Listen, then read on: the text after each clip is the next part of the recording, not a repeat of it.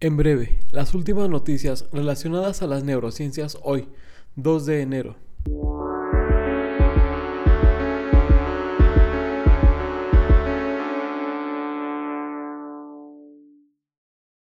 Nuevo tratamiento para VIH. A pesar de que esa noticia tiene meses que se difundió, les compartimos que la FDA aprobó el primer tratamiento para VIH que solo se administra una vez al mes o una vez cada dos meses, dependiendo del paciente.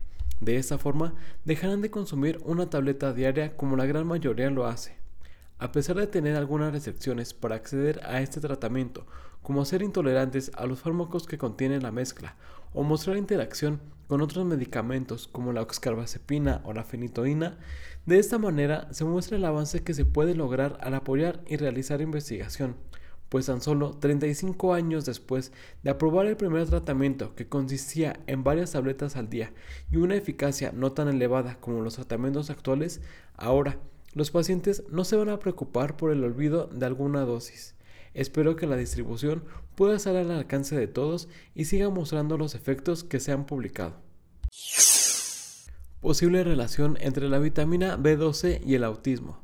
Según el doctor Albert Mir, especializado en esa vitamina y su metabolismo, basado en una revisión de varios artículos, cita a la vitamina B12 como un factor importante.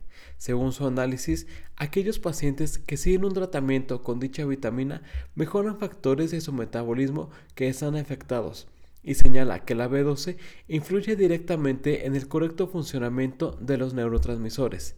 Ya en la vida adulta, bajos niveles pueden generar trastornos cognitivos parecidos al Alzheimer. Por ello cree que sería importante analizar si la mujer embarazada padece un bajo nivel de B12, ya que de ser así y no corregirlo, el bebé podría nacer con autismo.